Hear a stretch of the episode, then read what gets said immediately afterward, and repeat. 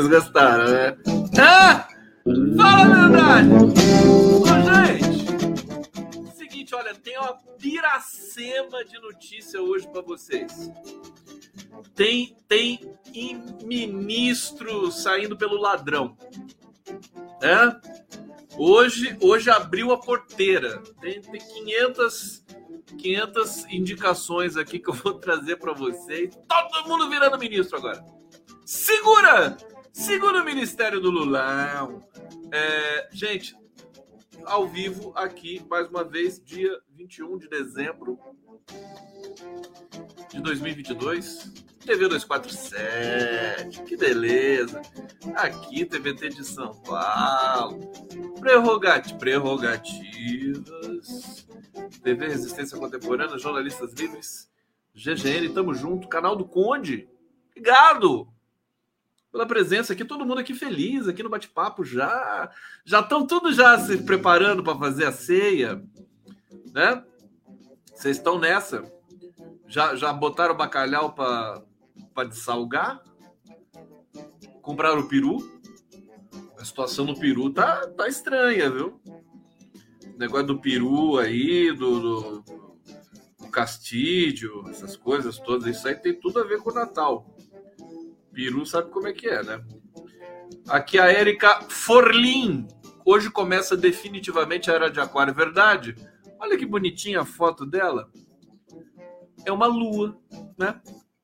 Parecia uma formiguinha levando uma moeda, mas é uma lua no morro aqui com uma pessoa lá. André Cristina de Souza, hoje desliguei geral da rede, as notícias serão fresquinhas para mim. Ou uh, você vai se divertir hoje, viu, André?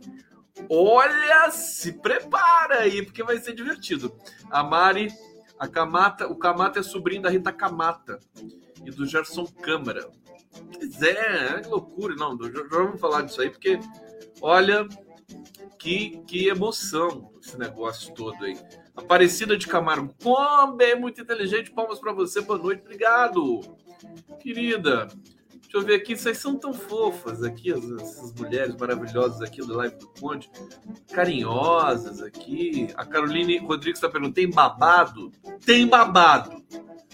Tem não só babado, como também outras coisas do gênero, viu? É, aqui, Cris Vale. Boa noite, querido. Quando já resolveu se vai à posse, quero te encontrar lá para te dar um beijo. Se eu for na posse, o Lula vai ficar com ciúme. É. Imagina, se eu for nessa posse, vou estragar a posse do Lula. Vai estar lá todo mundo. Não, tô brincando, tô brincando. Autoestima é tudo, né, gente? Aquela coisa, autoestima é tudo. Tô brincando, querido. Olha, se tem uma razão que me faz querer ir na posse, é encontrar vocês, viu? De verdade. Não que eu não queira ver e tudo mais, é que é uma coisa, né? Tal, tem essas pessoas ali importantes, então eu, fico meio assim, eu gosto, eu gosto, mas gostoso mesmo é o povo, né? Enfim, o povo vai estar tá lá, eu ainda não decidi, vocês vão ser os primeiros a ser informados, tá? É, Estrela, isso foi muito feio, como indica uma pessoa assim para depois fazer indicação. Isso é, hoje tem um recado, vou dar um recado forte pro, pro PT hoje mais uma vez aqui, né? Não pode. Cadê não tem um núcleo de inteligência ali na, na transição? Tem que ter. Todo indicado a ministro, né? A ministro ou a cargos equivalentes, importantes, eles têm de passar por uma triagem, da triagem da, da própria. É, se não for a, um, algo chamado inteligência né, do governo, do novo governo, é, de, um, de um pente fino, não dá para ficar. É, tem que tomar cuidado. Agora, o pente fino, por exemplo, do Camata foi foram as redes, né? A mídia independente. Se não fosse a mídia independente, o Camata estava lá até agora. Aliás, ele só foi indicado, não tinha sido nem nomeado, né? Mas o que, que aconteceu? O Flávio Dino é, sabia que o Camata o Edmar Camata tinha um passado lavajatista, piriri, ele se arrependeu, viu? Ele se retratou que vou ler para vocês. Sabia disso. Agora, ele não tinha visto as postagens do, do Camata. E tem uma postagem do Camata que foi a gota d'água, é, que foi em que ele pedia a prisão do Lula e que defendia ardorosamente fervorosamente. Aí não dá para ter um cara desse no governo, nem se ele desistiu, né? nem se ele mudou. Aí eu concordo. Eu também não sabia dessa virulência do Camata. Eu estava dizendo ontem assim que parecia um pouco histeria demais, né?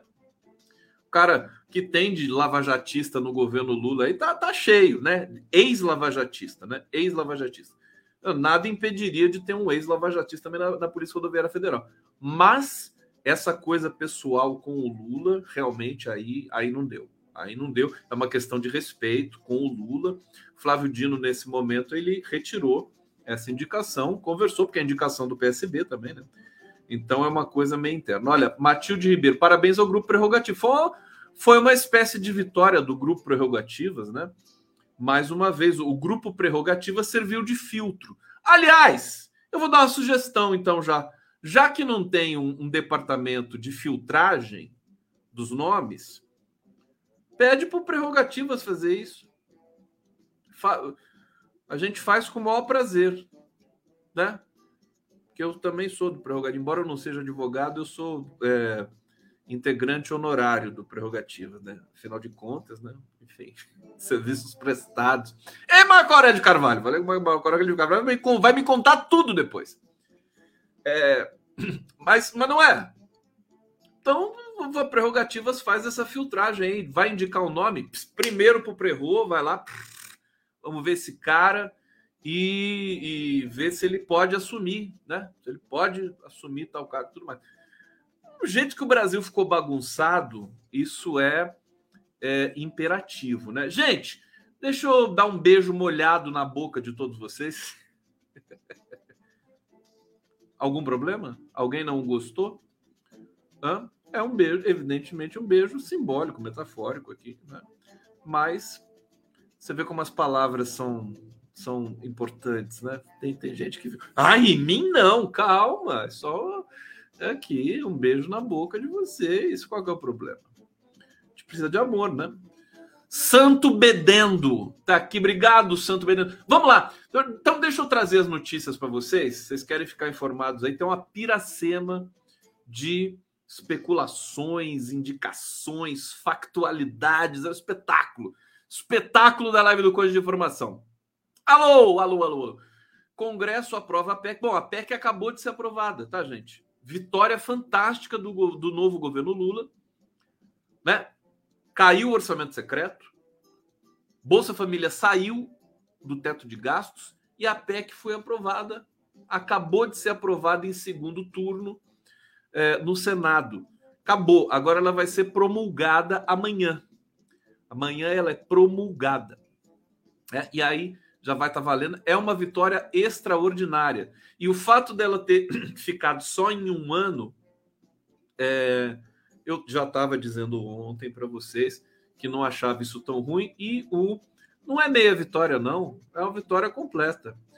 É, o Haddad está dizendo agora, falou, o fato de ser um ano pode até ser bom para é, acelerar o processo é, da, da, da configuração da nova âncora fiscal, né, para a gente derrubar o teto de uma vez, esquecer esse mal que foi feito pelo Temer para o Brasil. Bom, Congresso aprova a PEC da transição, que a Folha de São Paulo chama da gastança, e a CNN chama PEC do estouro. É, e olha, eu quero dizer, vou, vou começar por aqui, tá? É, e daqui a pouco eu falo do Camata. Calma, já vou chegar lá de fazer, fazer essa notícia primeiro, que é mais urgente, né? Acabou de ser aprovado em dois turnos no Senado, é, com 63 votos a 11, né? Todas as vitórias maiúsculas. Na Câmara foram 333 votos, salvo engano, ou um pouco 331, alguma coisa assim. Tá? É, articulação competente de um novo governo que chega, de maneira transparente, que vai dialogar e dialoga e conquista as vitórias no debate e não na pressão e no sufocamento. É, Agora, deixa eu, deixa eu falar. Essa, é, olha, tá, pegou muito mal. Uh, a imprensa convencional, ela vai, ela vai ter muitas frustrações, viu, nesse ano de 2023. Sabe por quê? Primeiro, porque tem a mídia independente. A mídia independente, esta que vos fala neste momento, um dos porta-vozes dela, que sou Joe, né? e tanta gente competente que está por aqui, é, nessas redes, nessa, nessa comunidade, no Pool pela Democracia, no 247, no TVT, no Prerrogativas. Né? É, sabe qual é, que é o detalhe? Nós temos credibilidade. Esse é o ponto. Os. os um, não vou falar próceres, porque eu acho que próceres é negativo, né? pejorativo é, o comando desse novo governo, primeiro escalão desse governo, ele não lê a Folha de São Paulo, lê por obrigação de maneira crítica, mas eles consomem é, é, profundamente a mídia independente, né? Então você vai ver o Flávio Dino, o Fernando Haddad, eles, eles passam pelos sites da mídia. Então, está até na hora, embora muitos aqui da mídia independente não pensem grande, eu penso, né?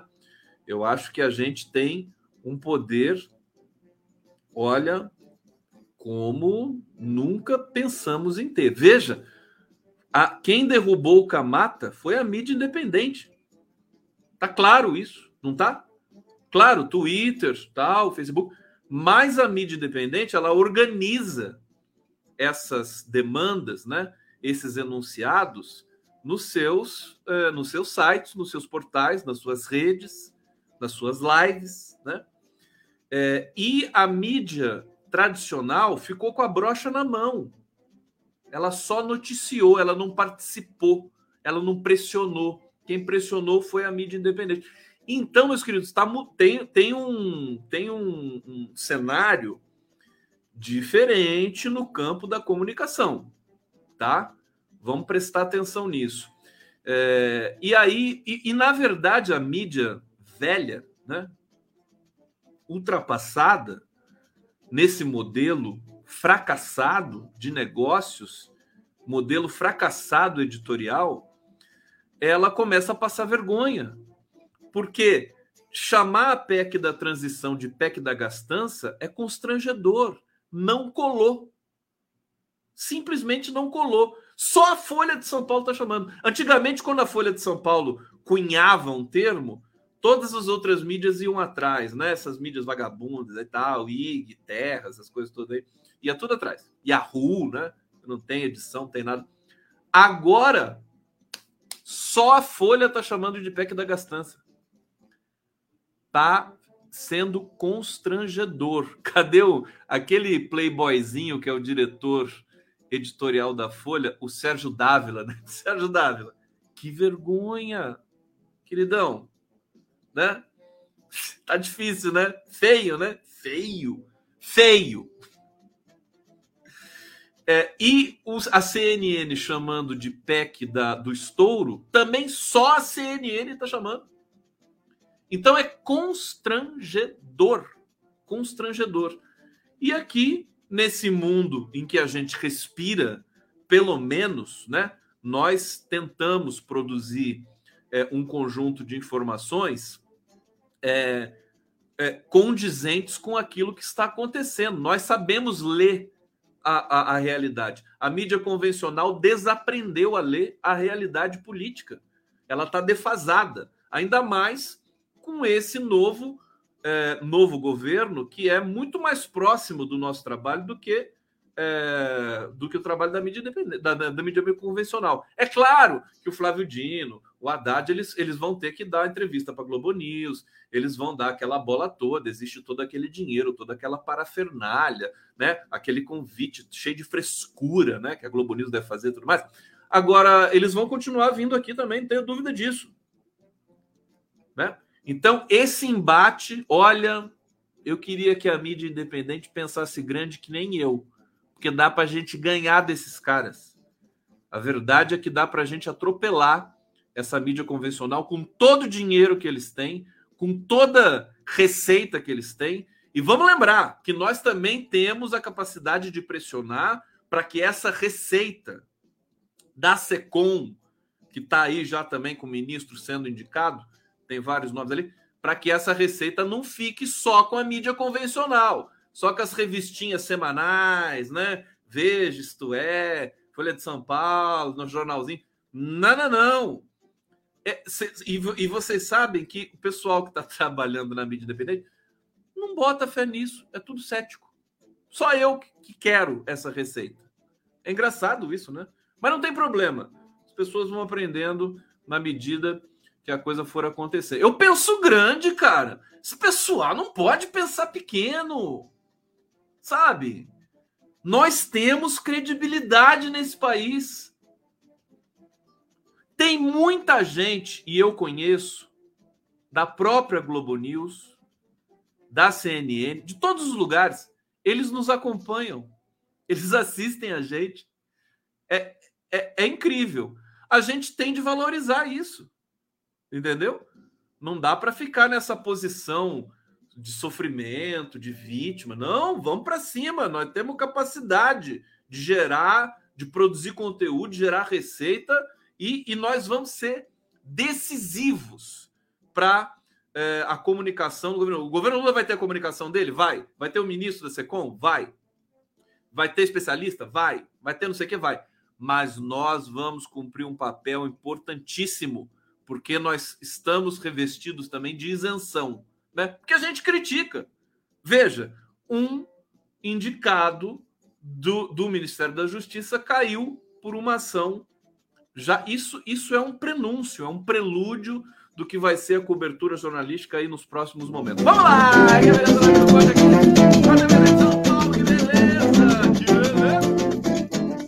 Que beleza! Que música é essa, não?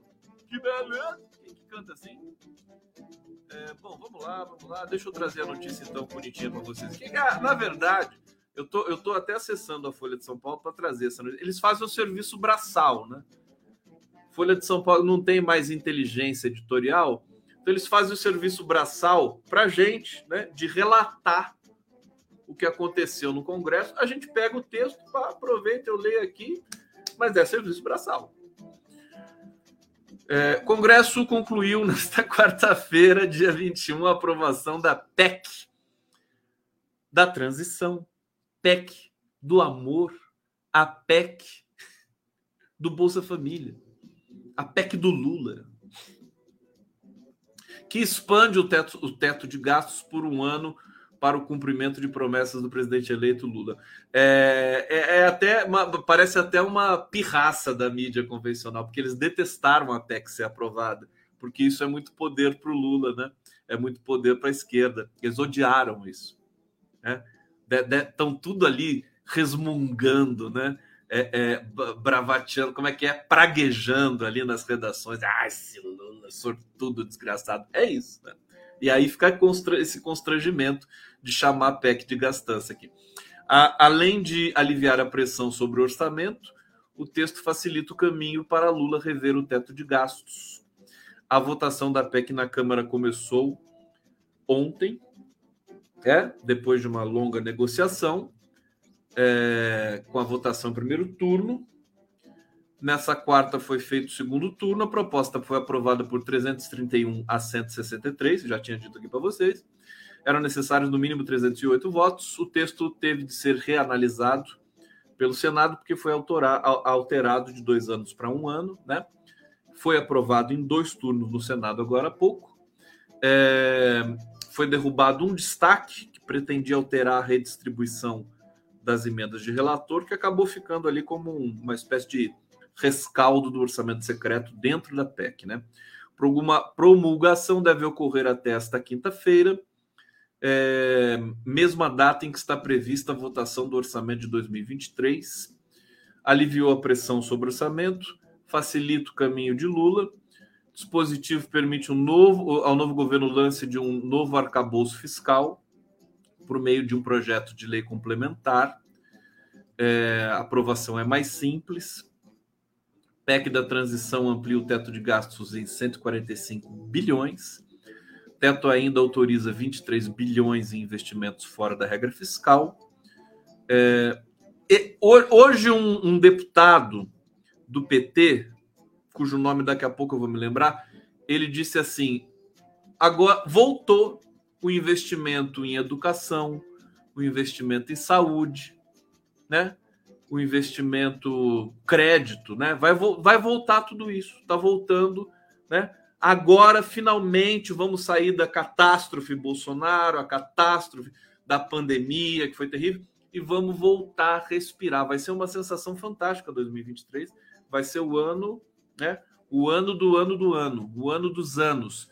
Bom, tá aqui relatado para vocês, mas eu vou acelerar porque tem muita informação hoje, gente. Vamos falar do Dino, é, e daqui a pouco eu trago aí os ministeriáveis que estão na linha de frente. Né? O Dino, o que, que aconteceu? Ele cancelou em 24 horas a indicação de diretor-geral da Polícia Rodoviária Federal, que defendeu prisão do Lula. E aí o trabalho também do prerrogativas, como a gente destacou aqui. Futuro ministro da, da Justiça do governo Lula, Flávio Dino. Flávio Dino demonstrou humildade, né? demonstrou que sabe pensar rápido também, né? porque seria um desgaste muito grande. O governo Lula não precisa disso.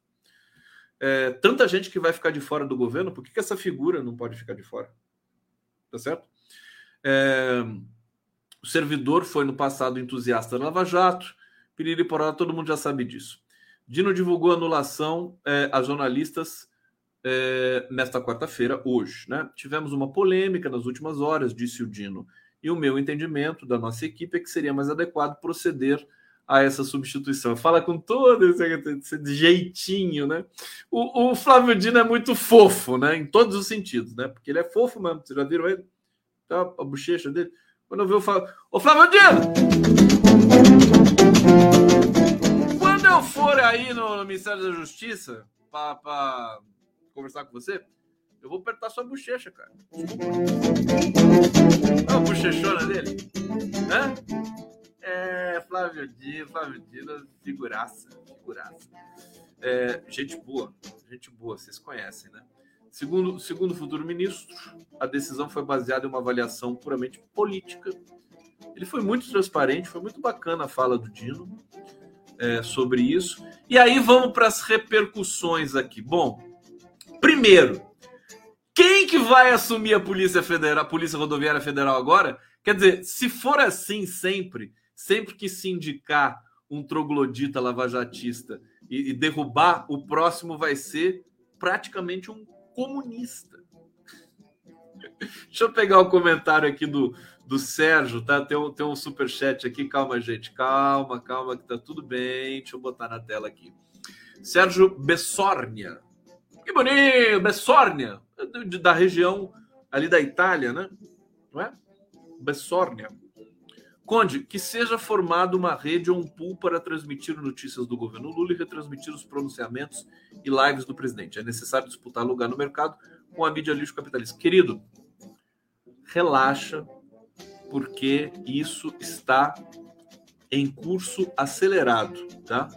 Disso eu posso falar é, diretamente para vocês diretamente para vocês. Quer dizer, o Lula vai fazer lives semanais.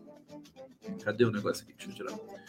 É, e eu, eu tive a felicidade de constituir, junto com prerrogativas, esse pool da democracia. E, evidentemente, nós iremos transmitir tudo, né? Todas essas lives do Lula e, e, vamos e vamos fazer uma movimentação muito forte nesse sentido. Então é por isso que eu estou assim com esse sorriso na cara que vocês estão percebendo aqui, tá? Não estão percebendo? Sorriso na cara? Olha, olha os meus olhos como eles estão sorrindo, né? Não estão? É, porque nós vamos trabalhar nesse sentido intensamente, intensamente.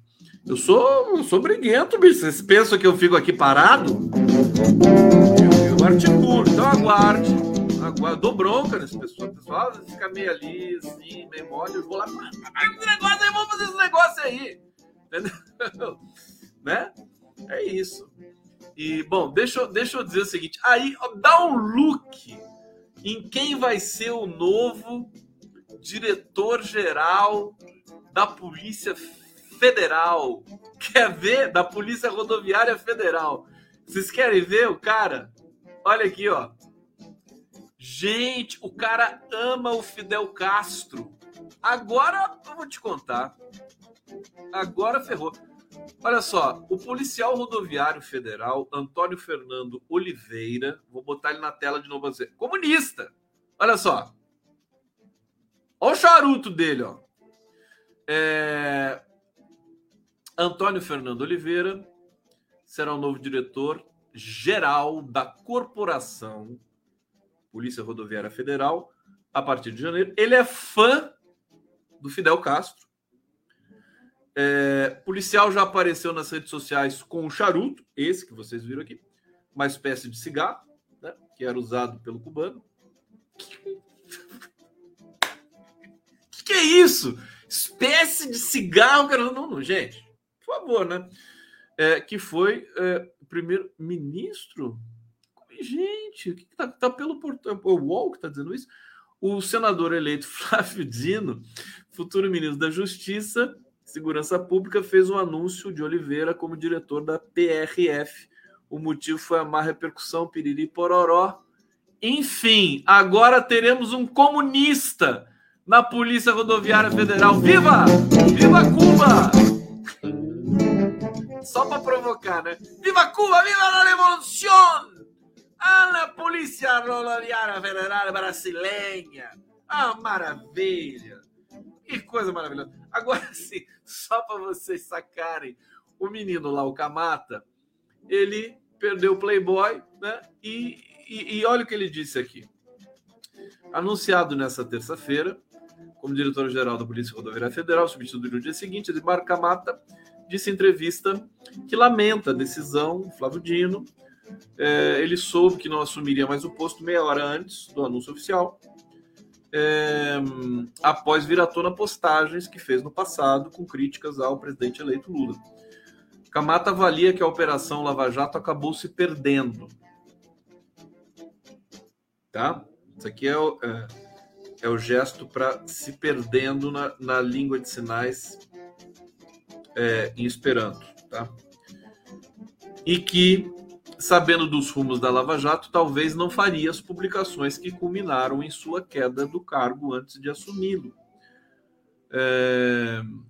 Aqui ele diz: Minha posição é de lamentar, porque meu nome era um projeto voltado para o diálogo ser retomado dentro da polícia.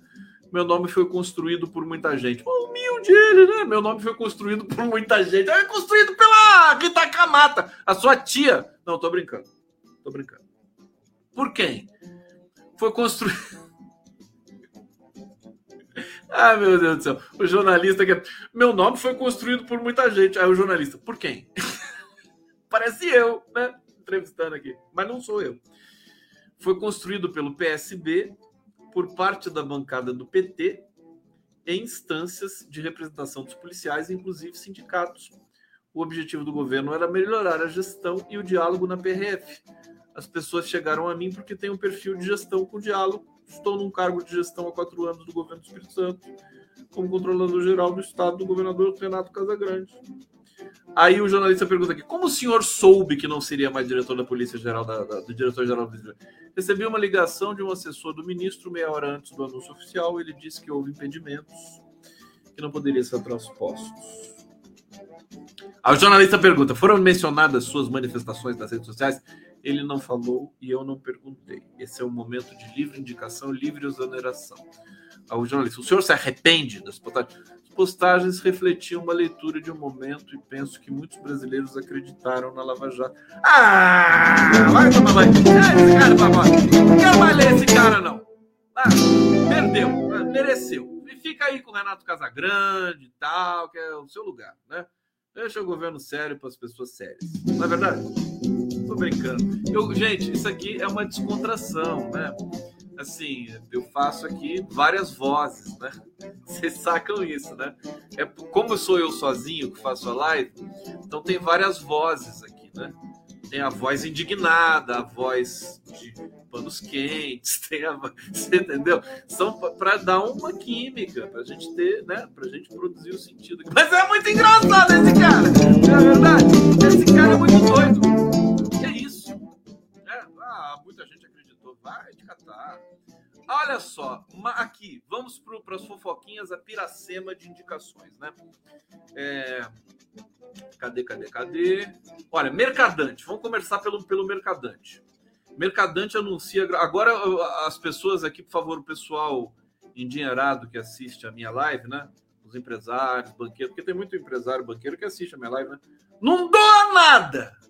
Não faz um superchat, mas assiste a live, então isso aqui é para vocês, ó. É, é, a turma da bufunfa. Mercadante anuncia a grandes empresários nomes de mercado para a diretoria do BNDES. O ex-ministro Luiz Mercadante, que será o presidente do BNDES. O Mercadante encaixa no BNDES, né? Ele é a cara do BNDES, incrível. No novo governo de Luiz Inácio Lula da Silva, anunciou nessa quarta-feira os nomes de sete dos nove diretores que vão compor sua equipe no Banco Estatal de Fomento. Todos do mercado. Não, a maioria do mercado. Entre eles, no entanto, estão também os ex-ministros Nelson Barbosa, vulgo Barbosinha, né, que será diretor do planejamento, e Tereza Campelo. Tereza Campelo, maravilhosa, desenvolvimento social. É, Mercadante apresentou os nomes durante o almoço rico, quando conversa, é sempre com o almoço, né? Incrível isso, né? O rico vai conversar no almoço. Sempre um almoço. Não pode conversar num café? O mercado já apresentou os nomes durante o almoço com grandes empresários, executivos do setor financeiro, agronegócio, energia, farmacêutico, bebidas, construção e varejo. Só gente boa. Só gente boa. O Mercadante. Saúde, hein, cara? Desejo toda saúde para você aí lidar com essa galera. Não é mole, não, viu? É, além dos dois ministros, foram anunciados cinco nomes, dos quais quatro são profissionais do mercado financeiro que acompanham o mercadante no almoço. Almoço. Alexandre Abreu, ex-presidente do Banco do Brasil e do Banco Original. Esse banco original, que é muito original, né? Que eu nunca vi na minha vida, será diretor financeiro do BNDES. A diretoria das inovações será ocupada pelo ex-presidente da Embrapi, José Luiz Gordon. A área de mercado de capitais será chefiada pelo atual presidente do Standard Bank Brasil, Natália Dias. É uma mulher. Já a presidente da subsidiária brasileira do Banco de Investimentos francês, Natixis, nunca ouvi falar de ninguém. Luciana Costa será a diretora responsável pela área de economia verde do BNDES. Menos mal que é mulher. Hein, o, mercadante? É? Vai compor. O mercadante, mercadante sabe das coisas, né? Tem que ser mulher né? Pessoal do dinheiro chama mulher que é, é menos é menos é, é, é, mais provável que dê certo, tá? Probabilidade de dar certo é maior. Bom, fica aqui mercadantão aí com toda a pompa, tal. O cara vai arrebentar no BNDES, né? André Lara, agora mais uma notícia. André Lara Rezende é convidado a assumir o Ministério do Planejamento. Primeira mão aqui para vocês essa notícia, ó para quem não está ligado hoje nas notícias, né?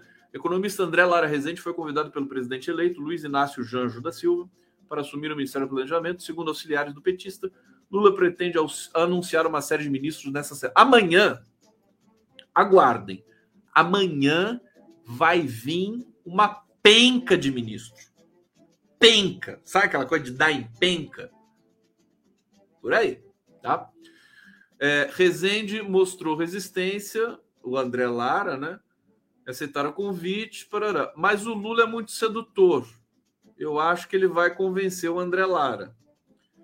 É, Rui Costa já disse que o Ministério do Planejamento vai ficar com a Secretaria é, de Orçamento Federal, SOF, além de outras funções. Será criado o Ministério da Gestão, que deve ficar com a Secretaria de Patrimônio da União é, a, a, gestão vai, vai, vai ser assumida por uma mulher maravilhosa, eu já vou dizer para vocês aqui.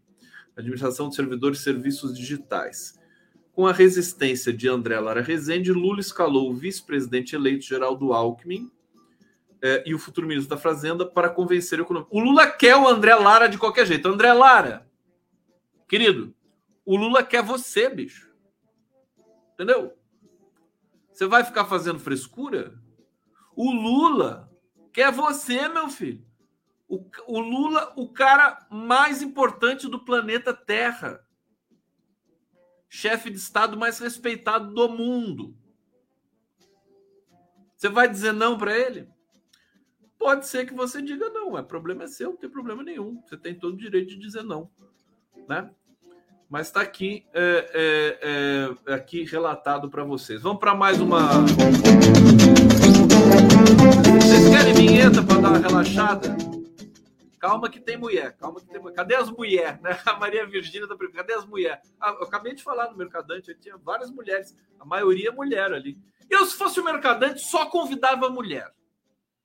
Já pensou? Fazer uma reunião. Calma que eu vou falar da Simone Tebet. A Simone Tebet vai rodar, viu?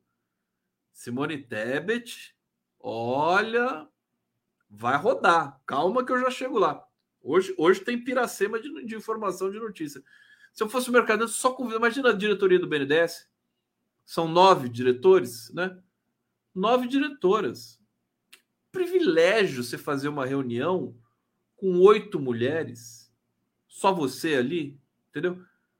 Ué, eu não tenho dúvida. Se eu tivesse na presidência do BNDES, só mulher. Só mulher. E mulheres negras também. Ia dar um jeito de achar. Se não tiver assim, assim na, na primeira vista, a gente vai pesquisar, buscar até achar. Né? Bom, parece que essa questão da diversidade é, vai ser um, um, problema. Mas, enfim, nem tudo uh, nós vamos conseguir conquistar. É, aqui tem uma notícia, notícia pública. Eu nem queria falar muito sobre isso, mas deixa eu ver onde é que está aqui. Tem, uma, é, tem um, um relato aqui muito completo. Aqui, o, o meu querido amigo Marco Aurélio de Carvalho, ele estava mega cotado para. Deixa eu ver o que está chegando para mim aqui. É, Tava mega cotado. Eu tô, tô vendo uma mensagem aqui no meu zap. O Zelensky, gente, só fazer um, para, um, paralelo, um parêntese aqui, né? O Zelensky acabou de fazer um discurso na, na Câmara, é, nos estados do Capitólio, nos Estados Unidos. Capitólio? É. Acabou de fazer um discurso. É, todo mundo batendo palma, aquela coisa. O discurso, assim, mais picareta que eu já vi na minha vida. Olha, eu tenho nojo do Bolsonaro. Mas o Vladimir Zelensky realmente é inacreditável.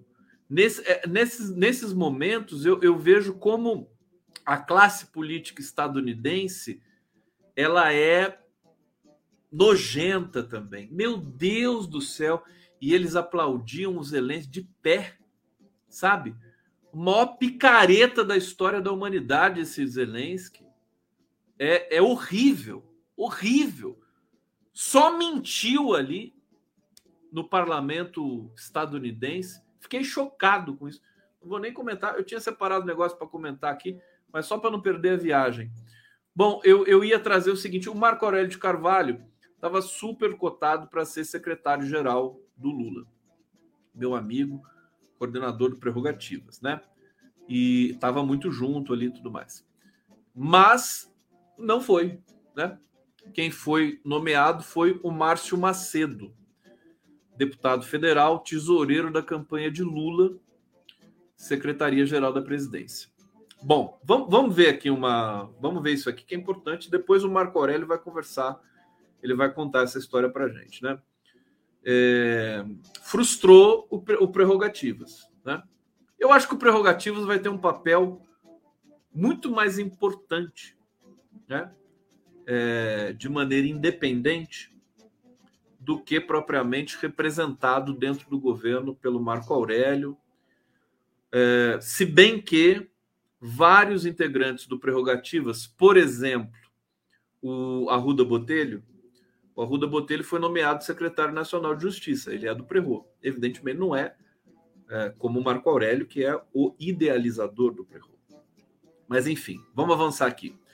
É, a expectativa entre, entre os integrantes do Prerro era de que o nome para o posto fosse do advogado Marco Aurélio de Carvalho, né? Que milita no PT desde bebê. O Marco Aurélio de Carvalho, ele, ele nasceu, né? A primeira coisa é que ele que botaram na boquinha dele foi uma chupeta com a estrelinha do PT, né, Marco Aurélio? Tá? Ele é assim, ele é, ele é petista antes do PT existir. É uma coisa impressionante. Ele é apaixonado. Eu nunca vi, nunca vi um petista mais roxo do que o Marco Aurélio Carvalho. É, aqui, hum, deixa eu ver quem disse aqui. O Lênio Streck. Aliás, tem um recado do Lênio Streck para vocês aqui, da live que a gente vai fazer na sexta-feira. Vou colocar agora para você. O Lênio Streck é um figuraça. Olha só o convite do Lênio para a live de sexta que eu vou fazer com ele. Vai lá, toma com vocês aqui o Lênio. Aqui vai um convite, dia 23 de dezembro, o Gustavo Conde e eu faremos um balanço. Um balanço, você vai ver que no folder aparece um balanço. E aí dirão, ah, Gustavo Conde e Lênin Streck querem imitar o Adnet. Lê do engano, porque Vamos falar disso, inclusive, no balanço. Eh, há 25 anos atrás eu já falava sobre o repórter que, para falar do trigo, vai para o meio do trigal, é, para falar da enchente, fica com água pelo pescoço. Mas isso tem nome, eu teorizava sobre isso, que chama isomorfia. Vamos fazer um balanço, Gustavo e eu, ao meio-dia. Vai aparecer o link embaixo e o balanço, claro, nós vamos fazer um balanço do ano de 2022, é, é, é, literalmente. Gustavo Conde e eu, é imperdível. Vamos lá. O Lênin é muito engraçado, né? Bom, tá aqui, ó, ó o balanço. Tá aqui o balanço né? O Arbex vai estar na primeira hora e o Lênio vai estar a partir do meio-dia. A gente vai fazer um balanço de 2022. O balanço. O balanço. Né, Lênio? Lênio. Que fofo, né? É muito doido. Olha só, então, estava dizendo para vocês, né, do Marco Aurélio de Carvalho, o Lênio Streck disse o seguinte: nossa expectativa era o grupo ter um cargo do tamanho do Marco Aurélio, com status de ministério, como a secretaria-geral. Era natural que ele fosse ministro por todo o trabalho que o Prerrogativas realiza e realizou também pelo seu peso institucional. Quem disse isso foi o Lênin Streck. É, um advogado do Prerro, é, que não se identificou, disse que os membros do Prerrogativas se sentirão desmotivados após esse episódio. Acho que não, né? É, e que o esforço feito pelo grupo não está sendo reconhecido. É, a, a, Carol Proner, né, ela disse o seguinte: Marco Aurélio é uma pessoa única, com grande credibilidade para contribuir dentro e fora do governo. Espero que siga liderando o grupo, que fez a diferença nos últimos anos, conduzindo importantes debates, como da presunção da inocência e do devido processo legal, em contraponto à Lava Jato. Tá? Recebeu muitas é, mensagens aqui de apoio, Marco Aurélio, né?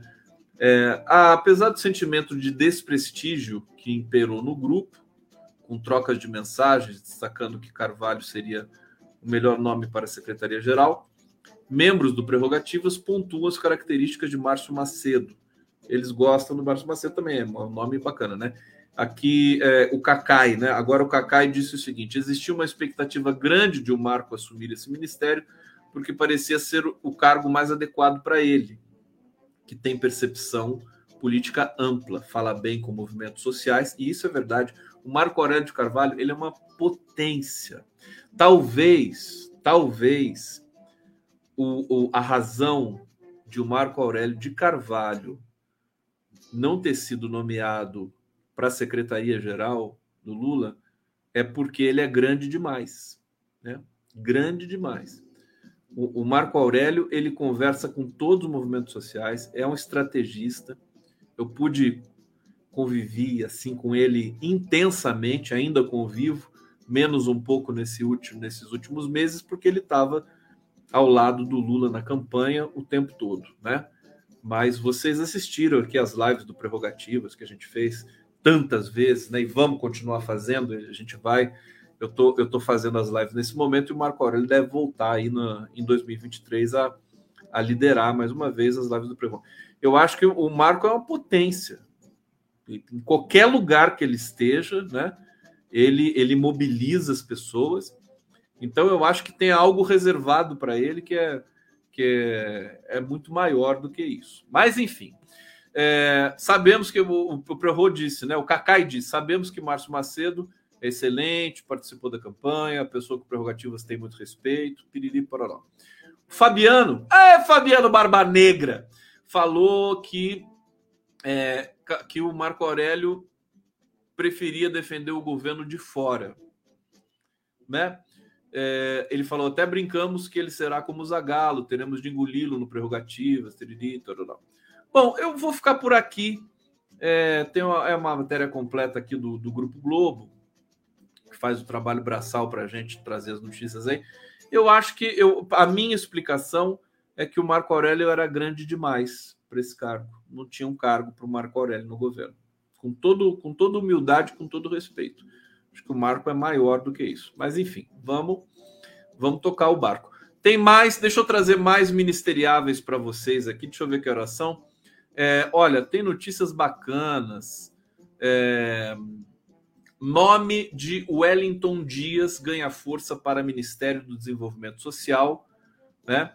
Ele vai acabar desbancando. Tem gente que já disse que ele já foi nomeado, né? Vai acabar desbancando a Simone Tebet, mas tudo pode acontecer. É, Wellington Dias, nomes mais cotados para assumir o comando do Ministério do Desenvolvimento Social. A pasta é uma das mais disputadas. O, o problema, sabe o que, que eu acho? Posso ser honesto com vocês? Como se eu não tivesse sendo honesto o tempo todo. Sabe o que eu acho? Essa coisa de você querer uma pasta, porque ela é uma vitrine para você se candidatar, eu acho isso tosco. Me desculpa. Você quer pilotar o desenvolvimento social? É porque você tem que entender do negócio. Ou porque você tem habilidade política e tem o compromisso né, de fazer funcionar uma área que é crucial para o governo. Esse papinho que a imprensa usa o tempo todo, ah, porque a vitrine, vai ser candidato, enche o saco. E o PT né, precisa aprender a se descolar desse tipo de especulação sabe? Ele tenta, né? Mas acaba que uh, os jornalistas vão ouvir uh, integrantes do PT em off, tudo mais, eles acabam caindo nessa conversa fiada de não, porque vai ter, tem que ser a, a vitrine, porque ela quer, porque vai ser candidata em 2020. Isso, olha, se a pessoa, a pessoa se, se, se aparecesse para mim, não, eu quero esse, esse. Que nem a Simone Tebet está falando. A Simone Tebet está falando merda para ela própria dizer só aceito o desenvolvimento social, isso é um tremendo erro estratégico, horrível, né? E dizer quero o desenvolvimento social porque é, eu vou ter é, exposição midiática, horrível, né? Caramba, meu, já, o governo Bolsonaro ficou lá para trás. Agora é o governo Lula. Então, francamente, é, é, é, preciso, nessa, nessa composição toda, né, eu sei que é complicado, tem muita pressão, tem muita indicação, tem muita né, é, é pressão para lá e para cá, mas, é, e, e, é por isso que o Lula é, é, quem ele é, porque ele sabe administrar tudo isso, mas é preciso ter um pouco de bom senso e às vezes parar tudo assim, falar, escuta, para, Vamos, vamos, vamos ver o que, que nós estamos falando aqui. Fica só nessa, nessa coisa miserável de falar que a Simone Tebet merece porque ajudou e porque, sabe, que precisa dar um, dar um presente para Simone Tebet. Que, que papo furado, meu Deus do céu. Cansa, cansa. Olha, essa, esse debatezinho vagabundo que a imprensa tradicional brasileira tenta é, é, imprimir, não, não passará, não passarão. Vocês estão perdendo. Imprensa tradicional está perdendo feio. Quem tem credibilidade hoje no campo da informação nesse país é a mídia independente. E eu espero que o novo, eu fico, você vê, vocês veem que eu fico bravo quando eu falo disso, né? Espero que o novo governo perceba, entenda e absorva essa esse dado, né? Na prática absorve porque nós temos interlocução com todos os integrantes do governo. Todos, né? Eu posso pegar um zap aqui, conversar com quem eu quiser do governo. Pode até demorar um pouco para responder, mas vai responder porque respeita o nosso trabalho. É, então, francamente, tem umas coisas que são chatinhas. Bom, tomara que o Elton Dias vá para o desenvolvimento social, Simone Tebet, sabe? Que ela que vai procurar alguma coisa para fazer por aí. É, aqui, favorita para o Ministério da Igualdade Racial, irmã de Marielle Franco, é recebida por Lula em Brasília.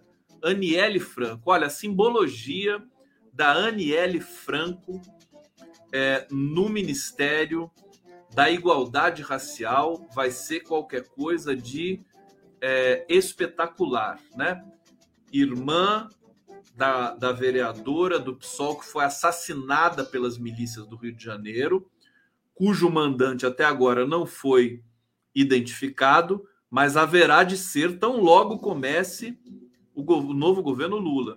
Aniele Franco é simbologia e ela também é competente, nós sabemos disso, mas ela está investida de uma dimensão simbólica, espiritual, política muito mais poderosa do que a mera do que a mera perfumaria de se dizer se ela tem experiência ou não tem experiência para fazer qualquer coisa.